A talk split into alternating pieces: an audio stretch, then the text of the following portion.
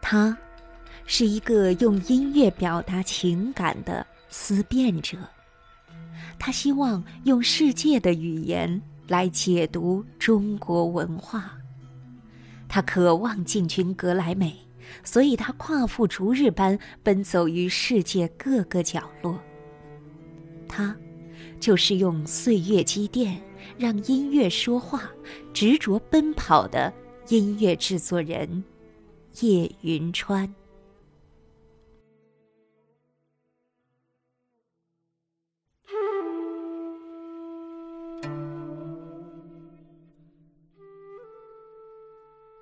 初识叶云川是在洛杉矶帕萨迪纳的一家日本餐厅，因为晚于大家到场，他进门后频频致歉。他习惯称呼每个人。老师，穿着长相都很普通，显得谦和平易，没有印象中音乐人惯有的长发和胡须，也没有冷漠或者羞怯的表情。走在街上，没人会相信这是一个在国内外获得过一百多个奖项的音乐制作人。进入唱片行业十五年。他获得过美国第十届独立音乐大奖、世界音乐最佳专辑奖以及多次的中国金唱片奖。一顿饭下来，他几乎没怎么吃，一直在说话，说他的音乐，他每一首曲子，还有他遍布世界的足迹。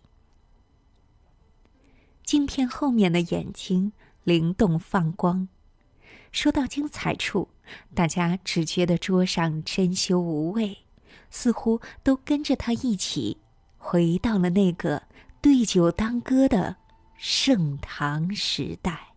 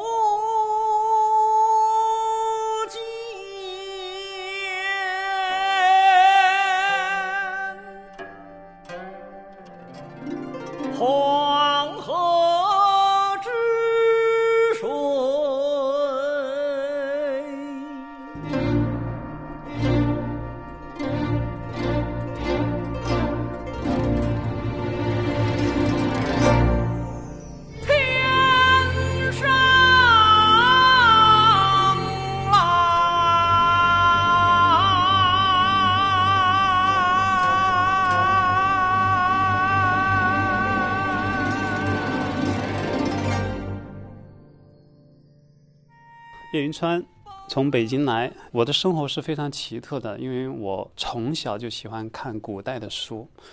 我的所有的价值观里面，影响我最多的都不是今天，都是在很早很早以前。所以我们刚才看到那个很小的一个记录短片，这个短片我在日本的一个工作的一个记录。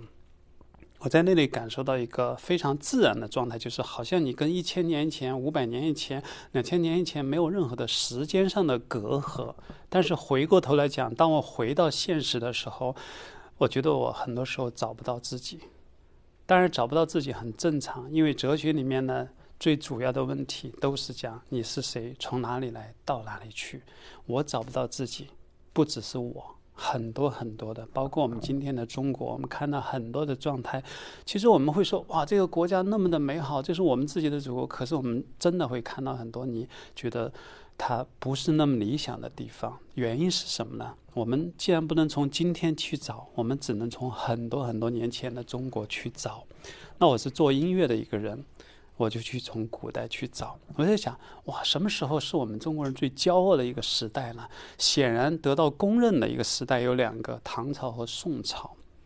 唐朝基本上中国处在一个世界的鼎盛时期，但是我分析什么是鼎盛时期？为什么呢？因为我去过敦煌，去过很多地方，找到所谓的鼎盛的原因，最重要一点，我觉得是来自于我们的开放。在唐朝的时候，我们都知道非常的开放。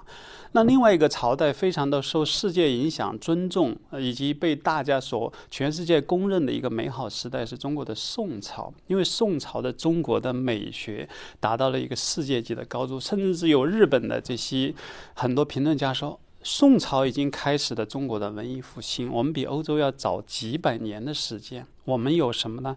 文学艺术，包括诗歌，在今天来讲，其实我们每个人都朗朗上口的很多东西，比如说唐诗和宋词。那我们呢，做音乐的人，我们就想唐诗宋词，这个是非常棒的，朗朗上口的。当然，我们现在不会唱了。唐诗和宋词在古代。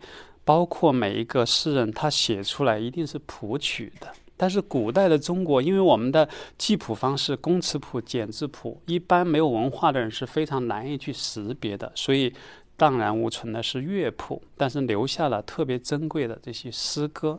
包括我要给大家介绍的这个第一首作品，叫《将进酒》，来自于李白。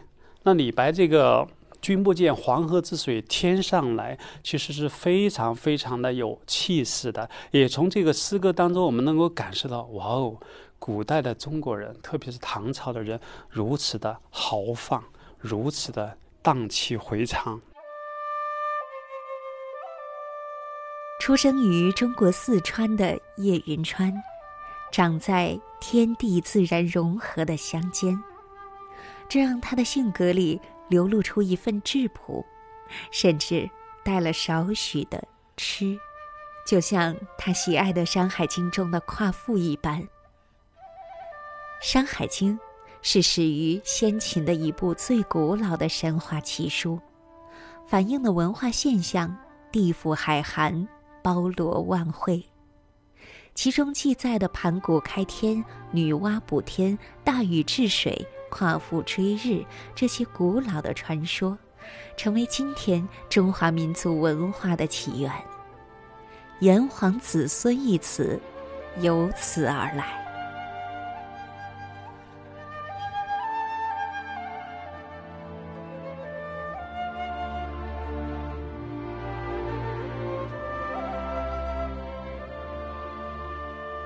所以有了这样一些基础，那我想。哦，我找到了中国人高贵的东西，就是他的精神。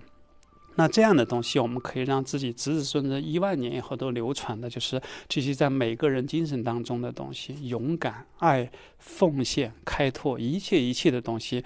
我相信这种精神，一百年、一千年还是那么的重要。但是还有一个人很重要的人，我刚才没有讲到，就是夸父。夸父为什么要追日呢？有十个太阳，你想想那个时候，所有的植物都被干死了。那后来呢？后羿去射日，他射掉了九个太阳，对不对？还有一个看不行，不妙了，我得赶紧跑啊！你不跑的时候，我也被射下去了，对不对？所以最后一个太阳他跑了，可是他跑了以后，结果是什么呢？暗无天日。十个不行，一个没有太阳也是不行。这个时候怎么呢？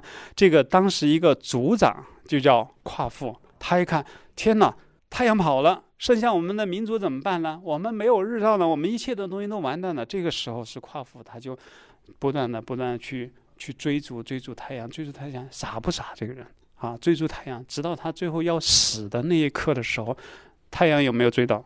没有吧？因为永远都追不到。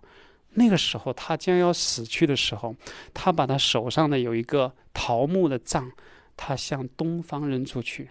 为什么？因为他告诉我们最简单的真理：太阳从东方升起。我被这样的一个精神所感动。每一次我讲起这个、想起这个，我都感动。就说有的人真的很傻，但是我说没有傻子的世界很可怕。每个人都特别会把这种利益化的东西。那没有人去做傻子了，那没有人去真正的去奉献和创造的时候，去甘于付出的时候，那那我们会怎么样呢？所以就出现了夸父这种傻子，他不断不断的去说，即使是一个非常愚蠢的一个行为，但他起码去给你找到一个最朴素的真理，就是第一，人要去奉献；第二呢，一定是奉献当中、牺牲当中找到真理。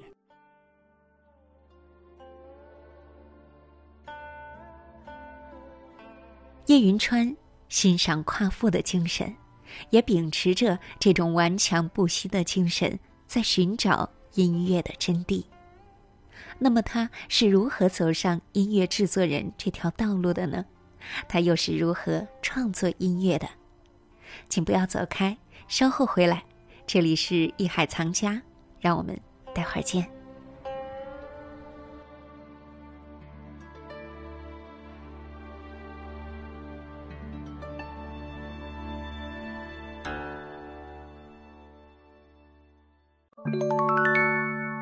本节目由喜马拉雅独家播出。